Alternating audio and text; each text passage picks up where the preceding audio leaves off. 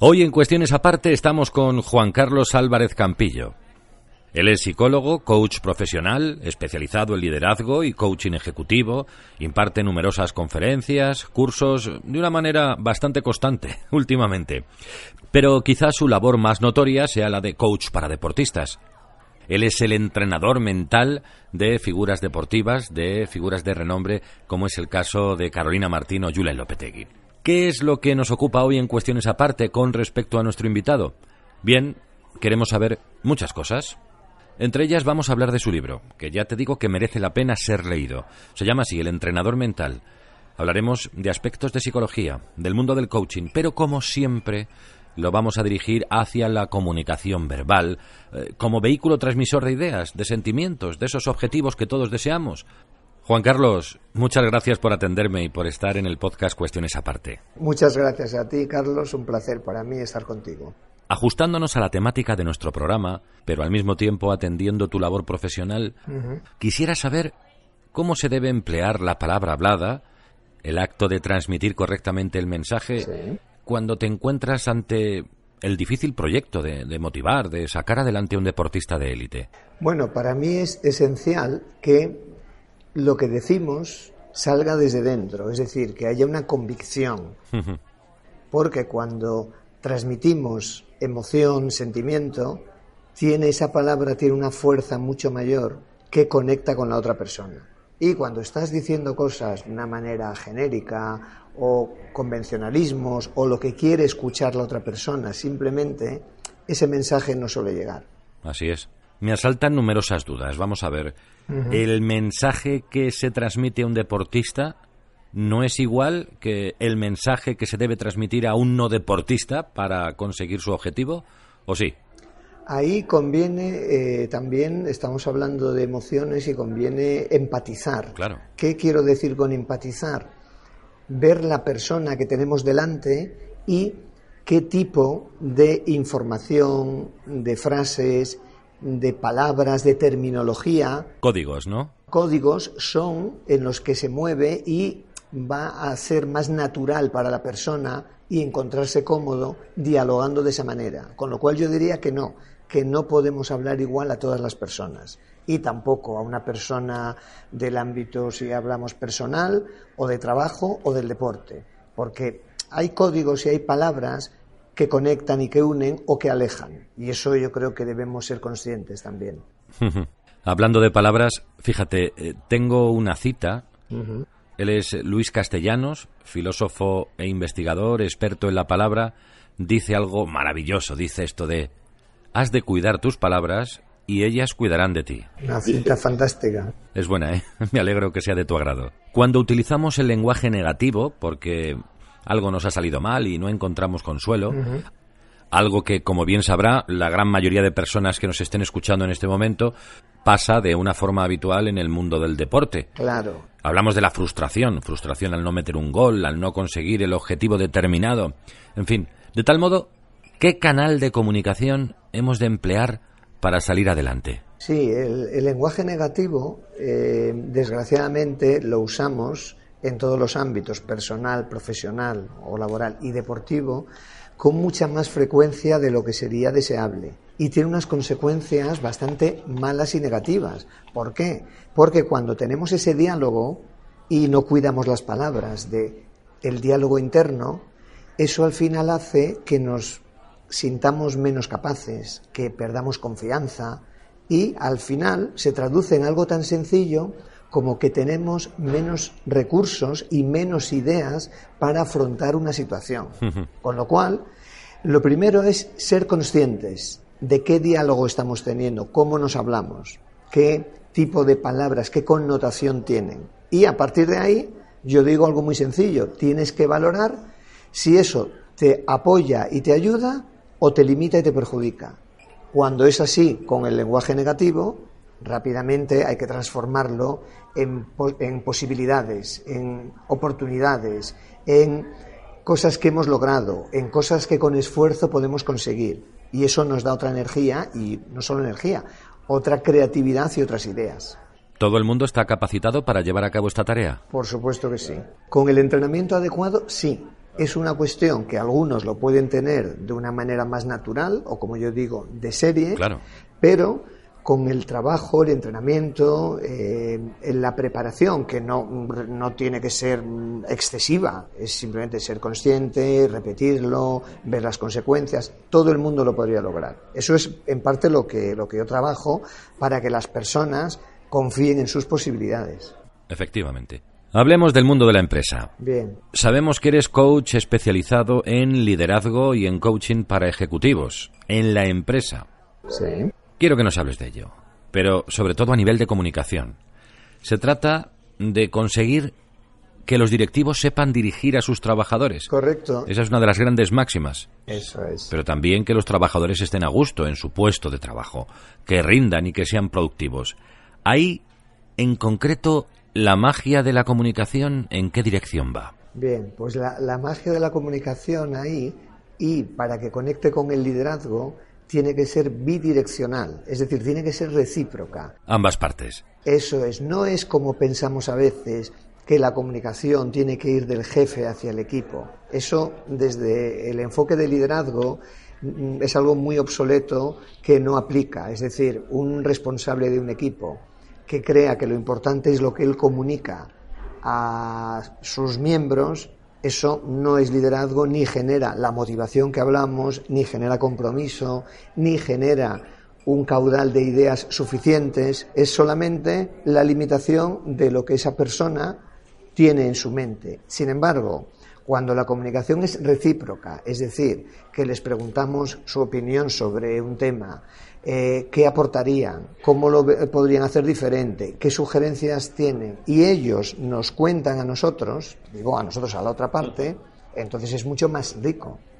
Yo recuerdo, hablando de, de empresa y liderazgo, que cuando yo empezaba hace ya bastantes años, eh, por los años 2000, íbamos a alguna empresa a explicarles un proyecto de liderazgo para lo que tú acabas de preguntar, para que eh, los equipos estuvieran más motivados, más comprometidos y para eso tenía que ser una comunicación bidireccional y nos decían en muchas empresas, dice, no, no, a nosotros esto no nos interesa, porque a nosotros lo que nos interesa es lo que comunica el jefe a su equipo, no lo que quiere decir el equipo. Ellos lo que tienen que hacer es obedecer y hacer lo que dice el jefe. Eso no es liderazgo. Desde ahí, el compromiso y la motivación siempre va a ser muchísimo menor que cuando ocurre de la otra manera, recíproca y bidireccional. Esto es relativamente nuevo. Hace años no se contemplaba la figura del consultor, del experto en comunicación para asesorar al empresario ni al trabajador. Eso es una cosa clarísima. Correcto. El de arriba mandaba y el de abajo obedecía. Claro. Muchos dirán, pues ahora igual. Bien, pero hay cambios en la estructura de la empresa, al menos a nivel de comunicación. Claro. Se busca que el trabajador hable y que se conozca su estado emocional, para que esté a gusto. Y por la otra parte, se busca que el empresario ejerza su liderazgo, que sepa dirigir Eso y que finalmente sepa mm, comunicarse con sus empleados. Está comprobado además que si no hay ese ambiente de trabajo y esa motivación que va relacionada con el buen ambiente, está comprobado en varias investigaciones que los resultados de la empresa son menores. Es decir, hay más productividad, si es que parece incluso de sentido común, que la productividad sea mayor cuando el ambiente es bueno y el trabajador está contento y a gusto porque va a aportar más, va a dar más. Efectivamente. Por cierto, fuiste una de las primeras personas que recogieron el testigo del coaching proveniente de Estados Unidos. ¿Puede ser con Carlos Marín, si no recuerdo mal? Correcto. Cuéntanos esa experiencia. Yo cuando eh, me incorporo en el ámbito del coaching, yo venía de trabajar en una empresa multinacional de recursos humanos, Ernst Young, y me interesan los temas de desarrollo, ¿no? Cómo ayudar a que las personas se desarrollen, los directivos y los equipos. Y entonces había un proyecto en España que lo desarrollaba Carlos Marín, que es un psicólogo de origen de Costa Rica, pero que él se formó en Michigan, en Estados Unidos, y trabajaba en California con varios de los gurús a nivel mundial de liderazgo y coaching, como Marshall Goldsmith, Paul Hersey, etcétera, etcétera. Y esta persona venía desde Estados Unidos a trabajar con directivos expatriados, a España y a Europa. Entonces, cuando él creó esto, era una novedad aquí en España, y yo me uní a ese equipo íbamos a muchas empresas y no entendían de lo que les hablábamos, ni de liderazgo ni de coaching. Y cómo eh, podía ser interesante que una persona estuviera en unas reuniones individuales con un coach donde no se podía saber por parte de la empresa lo que se hablaba ahí, tenía que ser confidencial y entonces no era como algo muy atractivo. ¿Qué ocurre? Que vieron los resultados que eso tenía, sobre todo por las multinacionales eh, de Estados Unidos, y se dieron cuenta que el cuidar al empleado, el tratarle a medida, el darle la oportunidad de que se pudiera desarrollar y mejorar, tenía una repercusión y un impacto muy positivo en la empresa. No recuerdo ahora muy bien la cita que te voy a decir, pero sé que la leí hace no mucho tiempo en un diario digital de un consultor que decía que lo que realmente faltaba en la empresa y en concreto a los directivos era que nada más entrar no se preocupaban en ningún momento de hablar con el empleado y decir un simple ¿qué tal? ¿Cómo estás? ¿Todo va bien? Correcto. Curioso, ¿eh? Algo tan sencillo puede romper el hielo de una mañana fantástica o dramática laboralmente. De hecho, yo eso lo hago exactamente igual siempre. Lo mismo te leí a ti y no lo sabía. No lo sé, pero lo hago siempre y pongo muchos ejemplos. Me imagino que en el libro, ahora no lo recuerdo con exactitud también, porque cuando hablamos de que haya una conexión entre las personas, una relación más próspera, más productiva, no puedes entrar directamente a los temas de trabajo, porque eso ya crea una barrera. Y yo cuando trabajo recuerdo, además un caso, bueno, varios, pero uno muy concreto de el director general, el CEO de una empresa, que, claro, estas personas, hablo de multinacionales, comités de dirección, y entonces creen que eh, todo tiene que ser muy rápido, aprovechar el tiempo al máximo. Y cuando quedábamos para las sesiones de coaching, yo nada más verle, le preguntaba qué tal, cómo va el día, eh, si se acercaba el fin de semana, eh, si había ya algún plan para el fin de semana o, del fin de semana pasado. Le preguntaba por cosas un poco más distendidas y enseguida venía, bueno, sí, sí, muy bien, muy bien, vamos a ver. Y entonces yo le decía, no, no, digo, es que precisamente estamos trabajando con coaching, el desarrollo del liderazgo y esto que yo estoy haciendo y preguntando es para que tú también te des cuenta que conviene hacerlo con el equipo. Porque si llegas y ya vas a ver a uno y continuamente, a ver, y tienes ese papel, y has llamado a esta persona, y tráeme este documento, eso lo puedes hacer en algún momento con las personas. Pero si antes has hecho, bueno, ¿qué tal? ¿Hay algún tema en el que te pueda ayudar? Eh, ¿Cómo vas? Eh, primero que haya una conversación que a veces es dos minutos, si es que no tiene que ser media hora, es dos minutos qué tal estás, eh, cómo ha ido el fin de semana, si sabes si tienen hijos, qué tal tus hijos, cómo van en el cole. Hablas en tu libro de otro caso en el que un directivo mal encarado con sus trabajadores y hasta con su familia no conseguía tener un buen ambiente de trabajo en la empresa.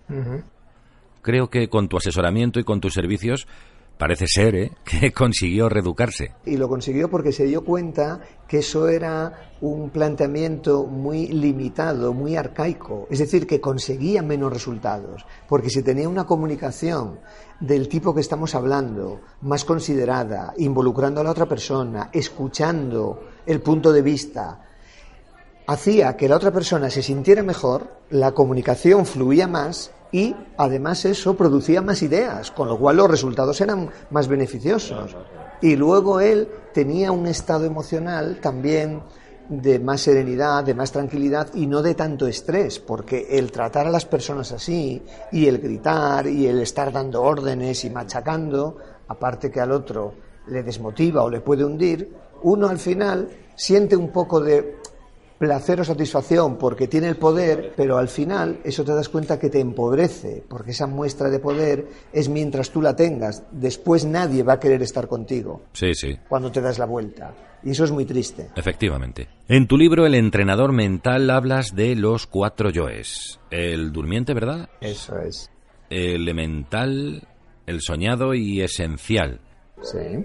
La pregunta es, antes de proponernos cualquier reto es necesario estudiarnos un poco a nivel interno, rascar un poco a ver qué tenemos ahí dentro y sobre todo lo que comentas de ir quitándose ese ego que tanto nos hace daño. Claro. Sí, yo hablo de esos cuatro yoes nos llevan al quinto yo, que es el, yo realizado, que es cuando encontramos, el realizado es simplemente encontrar paz interior, encontrar equilibrio, encontrar armonía en nuestra vida. No es que, que realizado es que haya que, que, estar en otra dimensión, sino sentirse bien, ¿no? Entonces, esos cuatro yoes son los que nos llevan a ese quinto yo, que es el realizado. Y para eso, lo que me estás preguntando es muy importante, porque el ego es lo que muchas veces nos impide actuar con naturalidad, actuar con humildad, seguir aprendiendo, estar a ponernos al nivel. Cuando digo al nivel es en la sintonía, en la frecuencia de otras personas.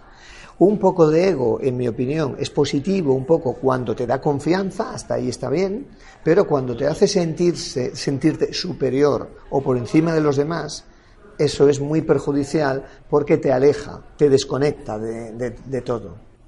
Un trabajo que tenemos que hacer todos, sí señor. Una labor de crecimiento personal. Correcto. Mm. Hablando de nuestro trabajo, de los comunicadores. Una labor que conoces sobradamente, ya que tú también te dedicas a ser conferenciante, a ser ponente, a dar cursos, en fin, que estás de cara al público y sabes perfectamente lo que se siente en esos momentos. ¿Qué consejos nos puedes dar al respecto? No me refiero, evidentemente, a consideraciones técnicas, sino al plano de la preparación mental y, sobre todo, para estar preparado para el momento de salir a escena.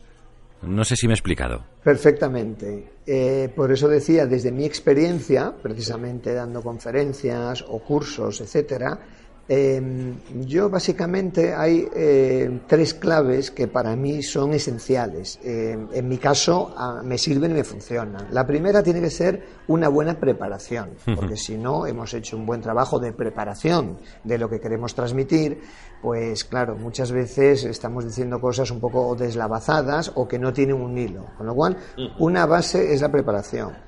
Después, para mí es la confianza en que vamos a transmitir, porque lo hemos preparado, algunas ideas que van a ser útiles para las personas que nos escuchan. Puede haber algunas personas que no, porque no les interesa o lo saben, pero para otras muchas, esas ideas que vamos a transmitir, el hecho de pensar que les van a aportar información, que les van a ser útiles, que les van a dar algún matiz, nos hace también tener una responsabilidad de compartir ideas y conocimiento. Y luego, desde ahí, decirlo con autenticidad. Yo llamo autenticidad a creer lo que decimos, buscarle un punto de que nos haga sentirlo, que tenga una emoción, para que llegue el mensaje de otra manera. Y para eso también ayuda contar experiencias personales, contar muchos ejemplos, anécdotas. Lo llaman los americanos storytelling. Eso es correcto. Quisiera saber cuáles son los procesos cerebrales que nos gobiernan para actuar de una manera u otra a nivel emocional. Nos hablas de neurociencia, de cómo se comporta el hemisferio izquierdo, el derecho, cómo nos afecta el estrés, la hormona del cortisol. Eso es. En fin, ¿nuestro estado anímico repercute en el lenguaje? Hasta nuestro habla depende de procesos neuroquímicos en nuestro cerebro, al parecer. Explícanos un poco. Sí, pues una manera sencilla de entenderlo es que lo que nosotros pensamos tiene unas consecuencias, es decir, tiene un efecto. Yo les digo a las personas o a los deportistas que no se crean que el pensar es gratuito, es decir, tiene un coste tanto beneficioso como perjudicial. Con lo cual, en el momento que tenemos unos pensamientos o un pensamiento, una idea, eso lo que está generando son conexiones neuronales. Esas conexiones neuronales liberan energía química. Esa energía química desde el cerebro se transmite al resto del cuerpo, al resto de las células. Y cuando esa energía y esos pensamientos son positivos, lo que nos transmiten es energía y hormonas que las eh, estimula, como dopamina, etcétera, que nos dan más fuerza, más ideas, más creatividad. Cuando es negativa, eso hace que una hormona muy típica del estrés, que es el cortisol, tenga una dosis demasiado elevada y eso literalmente nos bloquea.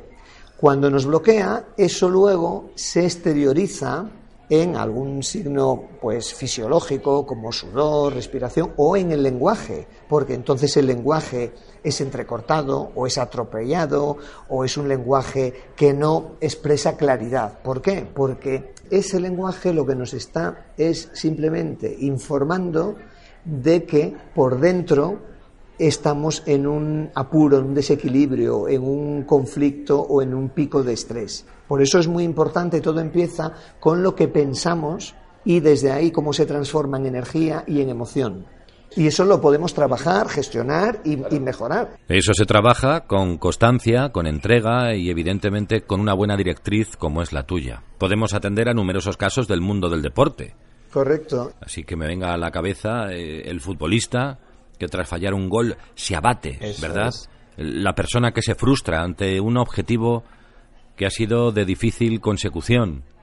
Claro. Nos hablas también en tu libro de, de, la manera de salir adelante. Eso es, ahí tenemos además dos caminos. Tenemos el camino más lógico o más habitual, que es desde el pensamiento, habiéndolo entrenado, el pensamiento con la conciencia, con la meditación, con mindfulness, etcétera, y con muchos más ejercicios y eso nos puede ayudar a identificar la situación y revertirla. Pero también se puede eh, trabajar y entrenar en el sentido opuesto, no desde el pensamiento, sino desde el lenguaje corporal. Y ahí yo pongo varios ejemplos, como este futbolista o una jugadora que campeona España de golf, que lo, menciona en un testimonio, porque trabajamos que cuando fallaba algún golpe, su lenguaje corporal era el que estás comentando. Agachaba la cabeza, eh, mal humor, gestos de tirar los palos, como puede hacer el tenista con la raqueta. O Como hacía McEnroe. Eso es. Eso arrastra una emoción negativa. Eso es. Y entonces ahí lo que trabajamos es incluso en engañar al cerebro fingiendo con el lenguaje corporal. Y al principio fingir es porque no sentimos ese estado emocional, pero cuando se entrena y se repite, podemos fallar un golpe, levantar la cabeza, caminar con normalidad, llevar los hombros bien, que no se vea que estamos enfadados. Y eso no es de cara a los demás, es que el mensaje que manda el cuerpo al cerebro es que las cosas no están tan mal, que las cosas están normal, entiendo que la cosa es saber cómo sobrepasar esa sensación de malestar y de angustia en ese momento, porque eh, la teoría, por una parte, está muy bien saberla, pero ¿qué sucede cuando uno se encuentra en la tesitura en la que lo ve absolutamente todo negro? Pues entonces eso es, ahí está la clave del entrenamiento mental. Precisamente cuando todo esto lo entrenamos, y entrenar significa lo repetimos de una manera continua en un proceso, se producen unas nuevas conexiones neuronales, plasticidad cerebral. Precisamente algo que nos ha demostrado la neurociencia es que el cerebro se puede moldear, o sea, se regenera porque seguimos produciendo neuronas y con los aprendizajes, con el entrenamiento, con hacer cosas diferentes, todo eso, además de regenerarse, lo va moldeando, es decir, contribuye a que el cerebro vaya cogiendo otra forma y vamos abandonando hábitos anteriores negativos que nos perjudican por otros nuevos con esa plasticidad cerebral. Y eso es una de las claves o, una, o la base del entrenamiento mental, que podemos moldear el cerebro y eso se llama neuroplasticidad. Sí, señor, muy interesante. Me quedaría hablando de este tema horas y horas, pero cada cosa a su tiempo. Cambiando de asunto, tema, digamos, de alarma roja, tema significativo que creo que puede preocupar a muchos. Y quiero hacértelo llegar. Y es el de los falsos gurús. Correcto. Los que prometen la felicidad con la llamada psicología positiva, ¿verdad? Los que nos dicen, visualiza ese objetivo, deséalo con fuerza y con empeño, lo conseguirás. ¿Sabes? ¿A quién me refiero, no? ¿O a qué tipo de personas me refiero? Por supuesto que sí. Gente que crea esperanzas vanas y que muchos expertos de la psicología científica dicen que eso no es ciencia, que es un fraude, que cuidado con las personas que prometen ciertas cosas sin tener conocimientos. en fin, tú en tu libro hablas de escoger a un buen profesional en este sentido, por ejemplo, para el caso de la meditación. Esta es una pregunta muy importante y, puede ser preocupante, como dices, porque hay mucho, efectivamente, iluminado o falso gurú que hace un pequeño curso o lee un libro y luego ya se cree con la capacidad y el derecho de ponerse a guiar a otras personas. Y lo primero, una manera de reconocerles, que no es fácil, pero es si son coherentes con las cosas que ellos dicen y hacen. Muchas veces no tenemos eh, esa posibilidad de comprobarlo porque si no conocemos a la persona fuera de ese entorno se complica, pero esas personas no suelen aplicar o practicar nada de lo que dicen. Y luego hay que tener mucho cuidado, como bien dices, porque están jugando con emociones y sentimientos de los demás. Y eso puede hacer eh, el crear unas expectativas o llevar a las personas por un camino que al final es, es, más complicado y más doloroso. Entonces yo sí lanzaría ese mensaje de ser muy cuidadoso con qué tipo de profesionales, profesores, eh, personas de yoga para meditar, porque los hay muy buenos y los hay muy incompetentes que creen que simplemente eh, hacerlo como el que hace cualquier otra actividad. Y entonces hay que asegurarse bien de todo esto que estás comentando, hay que asegurarse bien de la trayectoria de esa persona, de su experiencia, de qué formación tiene, de qué referencias se pueden obtener, porque si no mm, puede ser muy delicado y hasta peligroso el eh, aventurarse con personas así. No es oro no es oro todo lo que reluce. Ahí queda el aviso. Por supuesto que sí. Vamos a ir terminando. ¿Y el tema de los miedos? ¿Qué me dices? En comunicación es el miedo escénico. El salir a escena hecho un flan. Pero en general, ¿somos muy miedosos a la hora de emprender un proyecto? ¿Es necesaria la ayuda de un experto para salir de estas situaciones? ¿O eso depende de cómo se sienta uno? Sí, los miedos siempre están ahí. Y en comunicación yo precisamente trabajo con muchas personas que tienen, bueno, incluso no solo mucho respeto, sino pánico a hablar en público, cuando tienen que presentar un evento o dar una conferencia, y los miedos ahí están presentes de si me voy a quedar en blanco, de si me quedo sin voz, de si me preguntan algo y no lo sé. Esos miedos siempre están ahí.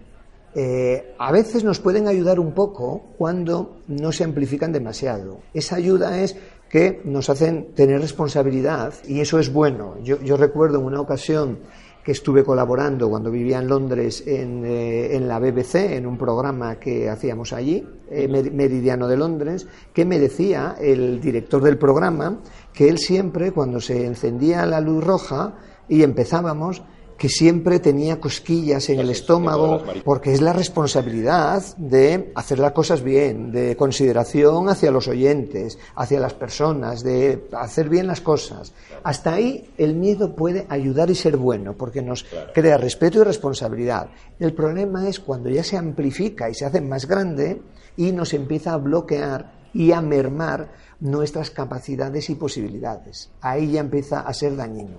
Efectivamente. Juan Carlos, quisiera que nos dejaras un claro mensaje para todas las personas que nos estén escuchando y que quieran emprender un reto en su vida y que al mismo tiempo se llenen de valor para conseguirlo. Pues para que se llene de valor yo recomendaría básicamente dos cosas. La primera es buscar aspectos anteriores donde uno ha conseguido cosas para llenarse de confianza. Entonces, primero, ver, a ver, yo a lo largo de mi vida, ¿dónde me siento orgulloso de cosas que he conseguido? Claro, ¿qué es lo que he hecho bien? Eso, ¿qué he hecho bien? Y no centrarse en las dificultades, sino, mira, he conseguido esto, he logrado esto otro, me he esforzado y he llegado a esto. Entonces hay muchas pequeñas cosas y hay que aglutinarlas, hay que eh, eh, incorporarlas dentro. Ese sería el primer aspecto. Y luego el segundo es que el intentar, el coger valor para conseguir un reto, lo consigamos o no, siempre nos va a hacer superarnos y crecer y desarrollarnos. Nunca vamos a estar como estábamos antes, siempre vamos a estar mejor, porque nos hemos esforzado, hemos puesto un objetivo, un reto importante y nos ha hecho trabajar más que los que están sentados en el sofá sin hacer nada. Con lo cual, lo consigamos o no, siempre vamos a mejorar. ¿Dónde te podemos encontrar en las redes sociales, además de recomendar tu libro, El entrenador mental?